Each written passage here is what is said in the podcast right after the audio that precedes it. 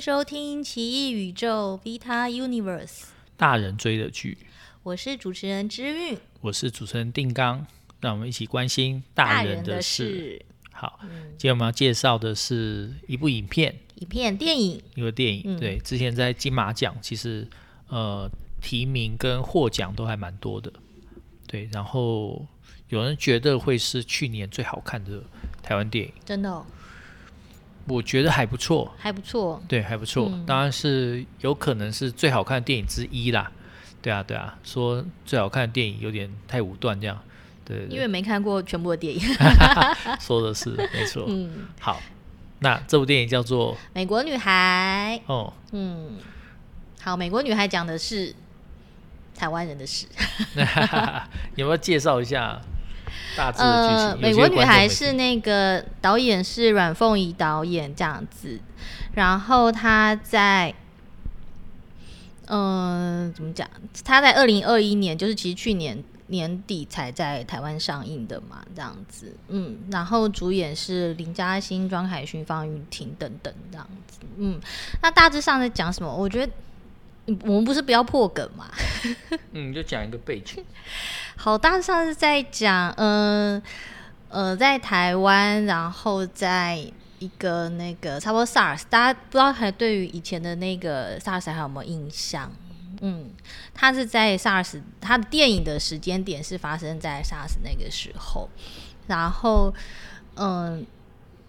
然后那个时候，然后里面的主角就有林林嘉欣饰演的一个母亲，然后还有一个，我觉得还有那个小女孩的表现还蛮蛮厉害的，就是一个方玉婷，方育婷，然后她是里演里面演一个好像十三十四岁的一个女生，对，嗯、梁芳呃梁芳怡，对，然后反正嗯背景就是说，本来本来其实就像我们很久以前，或者是说我不知道现在有没有，可是在我们这一辈，或是在我们在玩。晚个十岁以内差不多吧，前后就是其实大家好像还蛮流行移民到美国去。对啊，我们在念大学的时候，嗯、那时候好像还有这句话在流传嘛。好，不过不过更像是我们上一辈上一辈的在说的，就是说什么来来来来台大去去美国，对，好像就是哎，你如果学历不错进到台大，那之后的考虑当然就是去美国呃念书啊，念书之后就是在那边找工作，然后在那边。呃，定居就不要回来，对啊，就不要回来这样。对，那这部电影的背景大概是差不多是在这样的背景底下产生，可它真的发生时间点是在 SARS SARS 二零零零几年零三年的时候。嗯，他就是说，其实本来就是呃，有一呃，由妈妈带着两个小孩。嗯，就是爸爸在爸爸在台湾或者是在中国那边工作，嗯，然后呢，设定在中国工作，嗯，可能都是台湾人呐，台湾家庭，然后妈妈就跟带两个小孩去移居到美国去这样子，嗯，可是后来后来在感觉他们应该有在那边已经一段时间了，因为小孩好像都是英文比中文好那种。对对，嗯，他的大女儿是小学的时候，小学过去嘛，然后差不多国中的时候回来，对对，然后他为什么要回来？是因为那个妈妈，她她有那个被发，她她发现有乳炎那样子 cancer，哦，然后她要回台湾来，她没有办法一个人在那边带两个小孩嘛。对，因为台湾有健保啊，健保比较便宜这样。对，可是我觉得也是也是因为你你想说过一个一个一个有有炎症的妈妈带两个小孩在一个异地，我觉得生活也不太。不太可能啦，就可能他们就可能想说，就干脆回台湾。还有另外一个原因啊，就钱不够啊。钱不够，对啊，对，因为爸爸在呃台湾跟中国两地飞啊，嗯，然后 SARS 的时候就，其实那个时候台湾的经济好像也就很惨，或是说，或是说，呃，受 SARS 影响地区。SARS 的时候，大家都在卖房子啊，嗯，因为觉得说好像会很严重，然后死一堆人，嗯，所以很多人就想说啊，那因为都只发生在东南亚嘛。东亚、东南亚、东南亚，对。对，所以所以很多人就想说要要要离开别离开台湾到别的地方这样，所以那时候房价就就跌很惨这样子，所以所以 SARS 期间其实是。台湾的房价这二十年来最低的那个时间，很多人那时候买房子，现在就赚翻。对，那时候卖房子就会卖的不太好。好，反正就是那个那个那个背景之下，就是有一个妈妈带着两个本来在美国定居的小孩回来了，回来之后就是那个小孩子非常非常非常的不适应，然后他又刚好我觉得可能又刚好他是设定，我觉得他这个剧本写的很很很巧妙，又刚好是设定在一个青春期的时代，因为青春期的小孩子本来就是对这个世界或是对对他的父母会比较多的疑问或者是反抗的，然后有就会产生很多冲突这样子。小孩在美国喜欢骑马，嗯嗯，那美国因为他也不是在什么城市的地方，所以就有点乡下，房子很大，可是就是空地也很多这样，所以就是骑马不是一个昂贵的娱乐这样，对，所以他会有自己自己的马，然后也会有喜欢的同学一起讨论骑马相关的事情。好，那到台湾，台湾就是骑马变成一个很有钱很有钱、非常昂贵昂贵的运动。所以他突然之间不能够做他喜欢的事情，而且国中开始，然后又进一个私立学校，管很严私立学校，管很严私立学校，嗯、所以他一回来就剪剪那个以前的那种法镜时代的那种短发，这样，对，然后去到学校，然后老师哎、欸，老师就在教木兰诗。然后就教大家要把它背下来，要背诵这样。然后会，你就看他拍的很有趣，就是我们好像我们这一辈的那个上课印象这样子，就是老师会说啊，这个很重要，要记起来，这个一定会考，然后背起来什么什么的。然后说啊，你这怎么，或者发考卷的时候就说你这怎么那么粗心这样子，都不该错的。然后然后什么少几分打几下这样子，少一分打一下，不是打两下，哎，少一分打两下，哦、对对对，对。嗯，反正就觉得，嗯、他就借我借这部电影里面，我觉得他这个设定还蛮妙的。就是，嗯，虽然是在二零零三年了，可是因为他又把它设定在一个管很严的一个私立学校，就好像用重重重现了像我们六年级时代的一个一个校园在联考时代底下的一个这个学校园生活的样子。对啊，演员选的也是像林嘉欣，林嘉欣以前是我们那年代的那个少女偶像说，说是好好多人喜欢她。对，我很多同学喜欢她。那你嘞？我没有。对对对，嗯。好，那现在就看到她演妈啦，所以你就很能够理解，就是那个世代之间的那个差距这样。那这边就会，呃，我觉得前半段好像是有一些议题啦，像教育议题啊，或者是一些。这种为什么不想要留在台湾？然后他们回到台湾之后就觉得说，诶，台湾的房子怎么都就破破烂烂的，然后。对，然后住在公寓嘛，然后公寓还会有壁癌啊，然后会有一些状况啊什么的，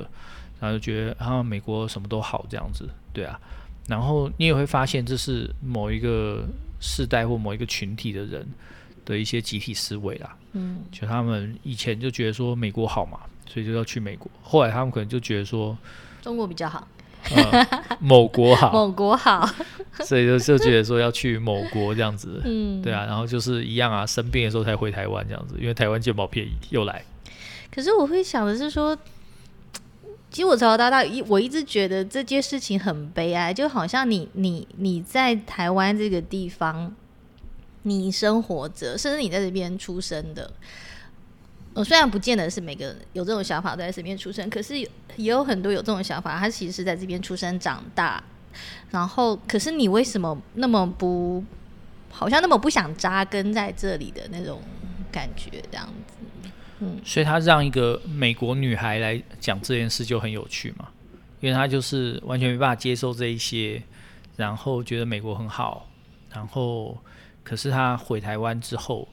慢慢的跟他的家庭，然后跟这个环境产生了某些和解的可能，不单纯只是控诉，就是说啊台湾很烂啊，我要回美国啊干嘛的，啊其实有一些和解啦，那也是某一群人他们的自我和解的方式。嗯，对啊，因为现在再回看这些当时急着往美国跑、往中国跑的人，很多就觉得说，哎，还不如回台湾这样，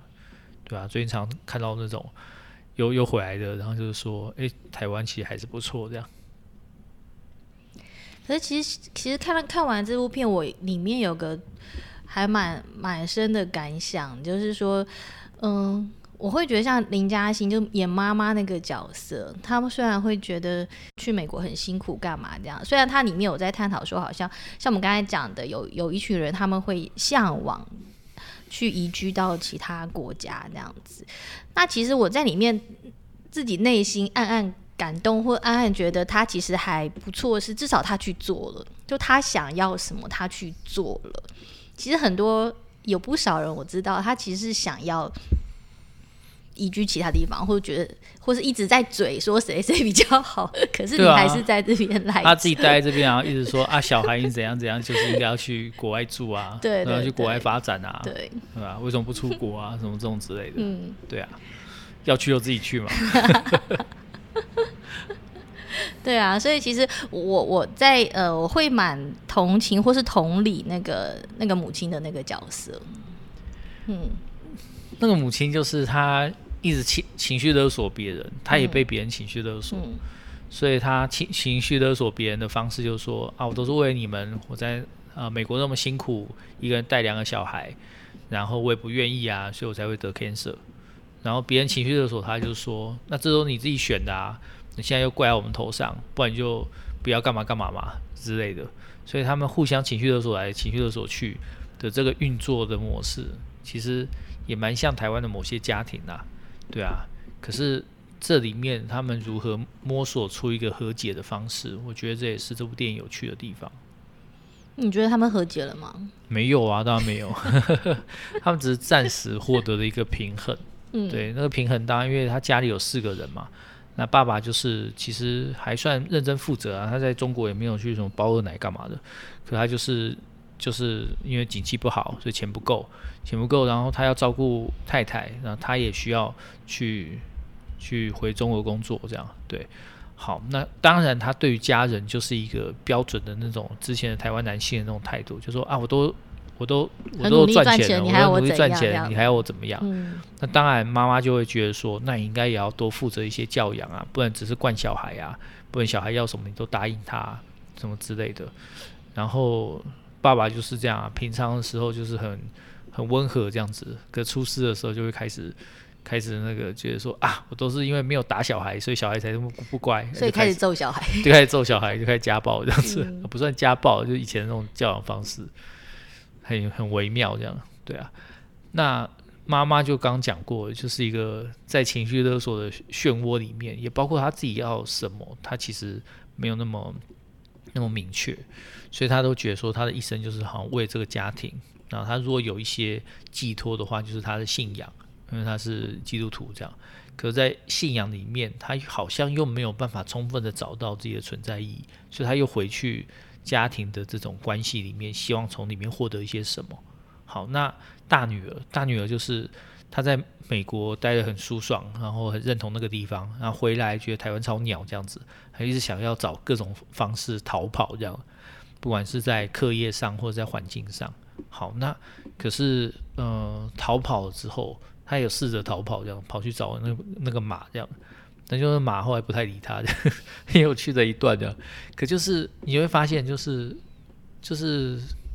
怎么说？诶，这不是一个单纯的选择的问题，这是一个就是说你的人生好像有很多路径。好，那他没有了他理想中那个路径，可是他的。家人现在在这边，然后他爱的人在这边，那这个时候他说服自己，然后接受另外一种路径，啊，在最后就是小女儿这样，小女儿一直在说：“妈妈，你会不会死掉？然后父母会不会离婚？然后跟姐姐讲说，妈妈其实很爱你，这样什么之类的。可自己有很多 trouble，所以就是一个很典型的台湾家庭啊，我觉得。可是我觉得他。除了讲台湾家庭之外，他其实也讲到了，我觉得就是一个认同的一个问题。比如说像那个大女儿，她虽然她很认同美国的美国的一切这样子，然后她也觉得她或许她比较像美国人这样子，然后她的最好的朋友也是一个，应该也是一个美国人。是是那种就是反正就不是华人的那种美国人，可是我觉得里面有一个有一幕我觉得还蛮悲哀，就是说因为他在台湾的种种不适应，所以他他就去嗯、用网络，因为那个时候还是拨接时代，好就家家里网络其实很慢，所以他偷偷跑去网咖上网路，他传讯息给他的美国朋友，说我这边过得很烂，这边这地方好鸟这样子，你要不要？打电话，你赶快打电话给我这样子。可是他的美国朋友都没有打电话给他，只是过了一阵子之后才传讯息给他说：“哎，你你那边好啊？”然后听说那个怪病就是 SARS 也也在里面发生，就就这样而已，这样子。嗯，就他以为他跟那个他的好朋友是。可能是同一国在一起的，可是人家或许不这样认为。这就很悲哀的地方，他认同人家，嗯、人家不把他当成自己人啊，对啊，然后就离开，就是把他当成就说，哎、啊，你就来自于那个现在发生怪病的国家这样子，嗯、对啊，那、啊、是什么乡下的啊第三世界这样子发生一些奇怪的怪病这样，嗯，对啊，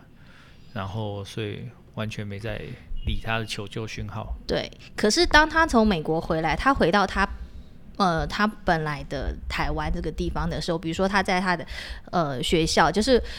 那个很传统升学的私立学校里面，他也没办法得到大家的认同，大家会把他当成美国人，当成是一个外来者，觉得他很很奇怪这样子。对啊，有个同学，就是他的小学同学，一开始有试着去接触他，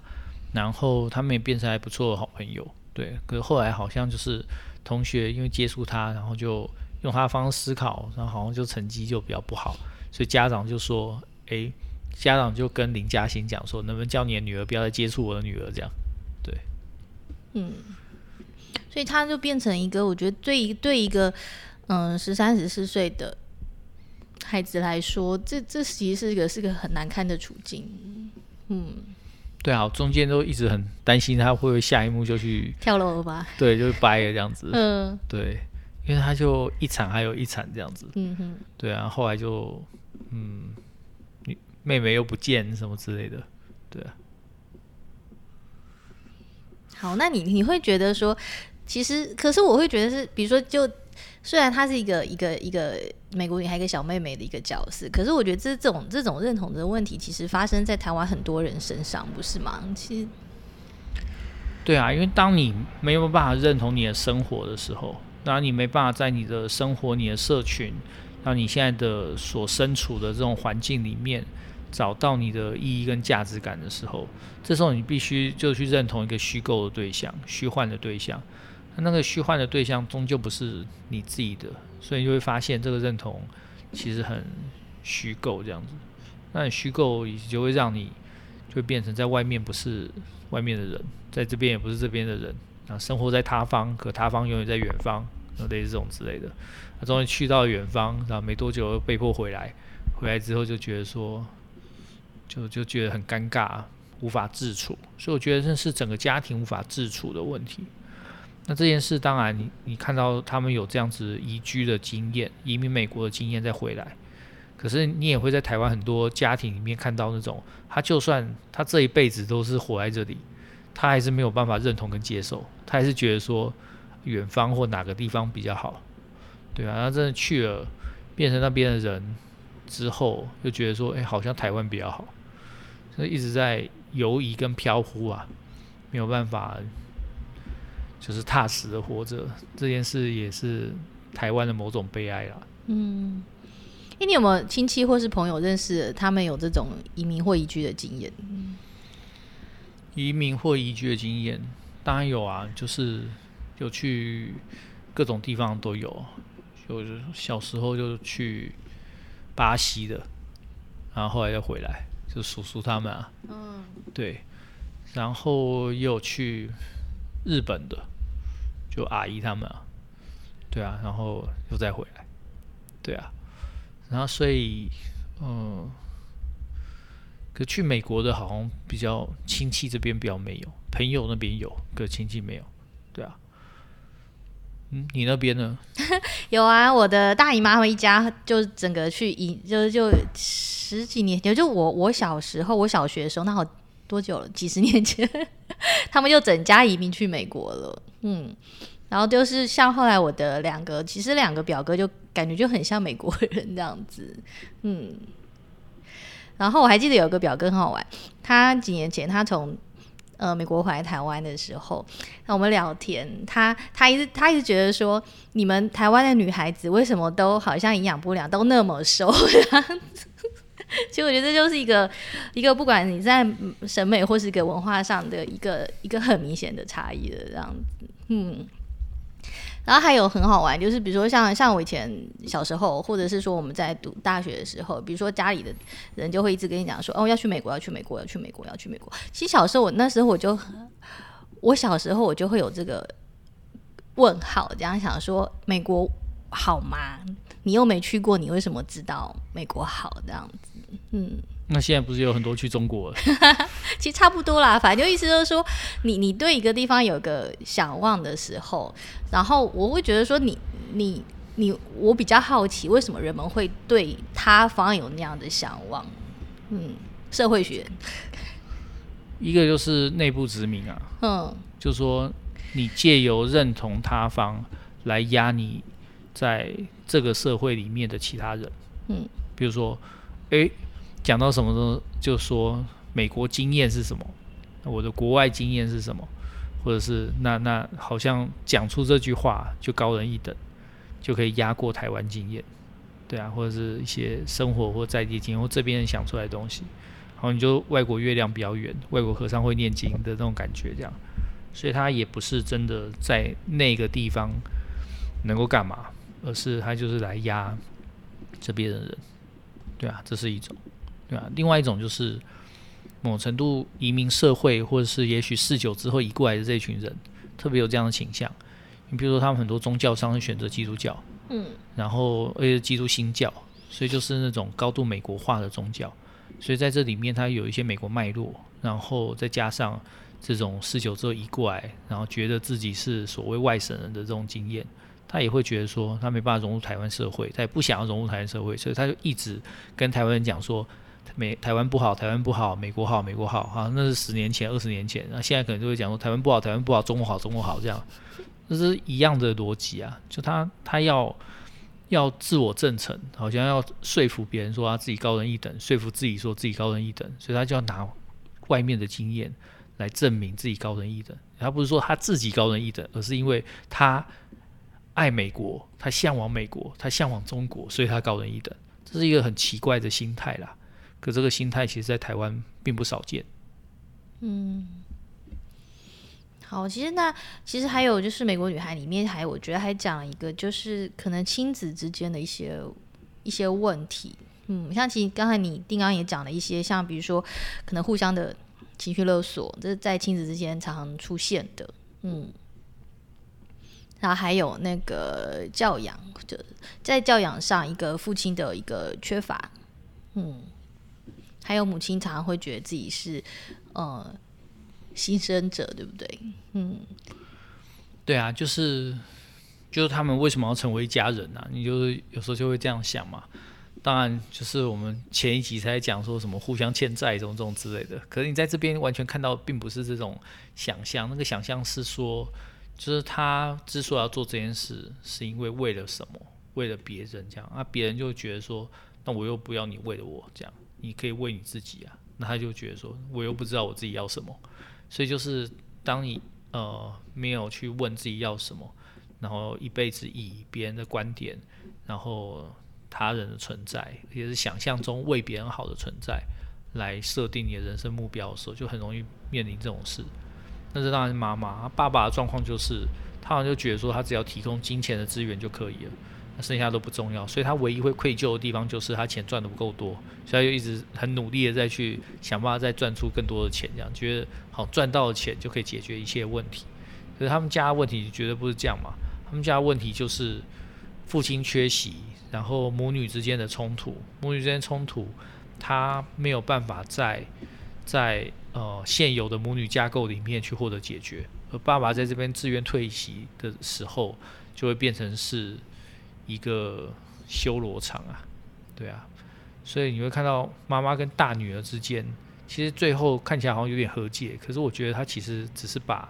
那个就是一个当之最后面的那个危机解决掉之后，大家暂时松口气，他其实并没有解决什么真实的问题，这样。但你问我说怎么办？去咨商吗？还是说怎么办？父亲的参与能改变什么吗？好。我觉得这是很多家庭都想要问的问题啦，对啊。但你问我，就会说，好啊，智商也不错啊，团体智商看看，婚姻智商什么智商看看这样。可是如果不是这样的话，我觉得是大家都要改变一下心态吧。那个心态就是说，大家其实是有缘在这里碰到嘛，可并不是说你的存在是为了什么而在这里，而是你就是为了你自己的存在。那其他人为什么刚好在这？因为就是有缘啊。所以如果这样看的话，你们之间的任何关系都是增加，而不是一个束缚或是一个负面。可是他们的这个家庭已经进入一种负面循环了。负面循环就是说，那因为你在，所以我必须在这样子。那因为我要照顾你什么，所以我必须要怎样？那这种就会变成互相牵制、互相拉扯。其实，在很多家庭里面会看到这种状况，就是当一进入这种思考模式的时候，就很容易变成这样，就是互相拖住，然后又没有办法过得很开心这样。嗯，其实这部片又让我想到几年前的一个动画《幸福路上》。嗯，有有，我觉得有一点点雷同，因为好像就是导演或是编剧，他们好像都是一个，就是从一个美国再回台湾的一个视角去看，去看一个家庭或是一个台湾发生的事情，然后而且是有一点在追问说你，像你你刚刚说你你自己自己那个人的自己到底想要什么，需要什么，觉得什么样才是好，才是幸福的，而不是说是为了谁或者是被迫怎么样。嗯，幸福路上，我礼拜天才跟导演对谈过这样子，对啊，他自己说，对他小时候，其实有些部分是他小时候的经验啦。他就说，嗯、呃，譬如说他小时候觉得说爸爸很帅这样子，嗯，对啊，可是在学校学国语这样，然后回家问爸爸，他爸爸就讲说一口台湾国语，那他就觉得爸爸那个帅气就完全不见了这样，因为就是好像在某种外在标准底下，这不是一个。好像好的，或者说一个很棒的一个形态这样，可这件事情当然是台湾语言政治的一个悲哀啊，就是因为国语化政策啊推行到某个程度上，变成在家庭里面，你要对自己的小孩说母语，说自己本来在说的那些语言，你都会觉得不好意思，然后你会觉得说跟他说台语是害他，还不如让他去说标准的国语。让他在外面看起来像个外省人，这样他的发展才会有前途，才会有帮助。好，那当然，当家里这样子认为，就说不管是父祖母、祖父母辈、父母辈对小孩都是讲国语的时候，那这时候造成当然一就是小孩会听不会讲，因为他听他还是听到大人在互相对谈啊，所以他知道那个是什么意思。可因为他不会对他们说啊，或者是他对他们说的时候，他们就会说啊，说国语这样。所以这时候他不会有这种台语的言说环境，对啊，那这件事情，然后他再结合就是去美国这种之类的事情，你会看到其实就这个，这就是之前的一些悲哀吧。那个悲哀就是你一方面打压本土文化，二方面你也打压本土家庭。你让本土家庭的父母亲在这边是没有资本的，没有任何文化资本。就算事后看，我会觉得说啊，其实像我阿嬷。然后他会讲很多语言呢，他会讲原住民语，那边卢凯族、卢凯语，他会讲客语，他会讲台语，他会讲日语，这样，他只是国语说的不标准，那大家就把它当成是好像是文盲一样，那这其实很可悲，就是好像我们真的跟阿妈之间沟通，还还是只能用华语这样，对啊，那阿妈也在用就是不太流利的华语在回你这样，就就是变不太可能有什么深度沟通，这都是悲哀啊。嗯，好啦，其实这呃，从《美国女孩》这部电影，我觉得他嗯，应该算是故事还不错，对不对？它有一个故事来带出了一些一些，我觉得是台湾一直一直台湾家庭，或者是说台湾的一个社会的一个状态、一个样貌这样子。嗯，而且他我比较喜欢他的是说，他拍的没有太特别，说是好像控诉啊，或者什么，就是假设你是一个议题的话的那种。激烈性，他是他是就是用一个一个自然的状态把它拍出来，嗯，对，我们拍议题电影或者说说各种议题故事，最怕的就是说教了，对啊，对啊，比较好就是呈现在这种议题里面的人，那个行动者他的挣扎跟张力，嗯，你越承受呈现挣扎，越能够让观众投入，越能有一些感受。当你控诉的时候，就会看起来很像在说教，嗯，对啊。所以我觉得美国女孩算拍的还不错，嗯，虽然也觉得那就是某一些群体他们的生活经验呢。就，现在去反思这种生活经验其实也是不错。嗯，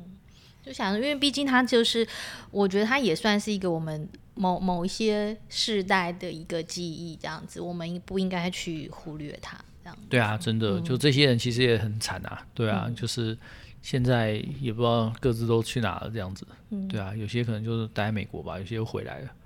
对啊，有些在中国，有些回来，有些回来一下之后，他就看他就来来去去，来来去去的。对啊，就看他小朋友就会说：“嗯、爸爸好，妈妈好。”好，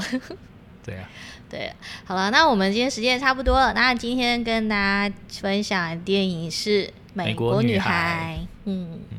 好，那就先到这里喽，拜拜。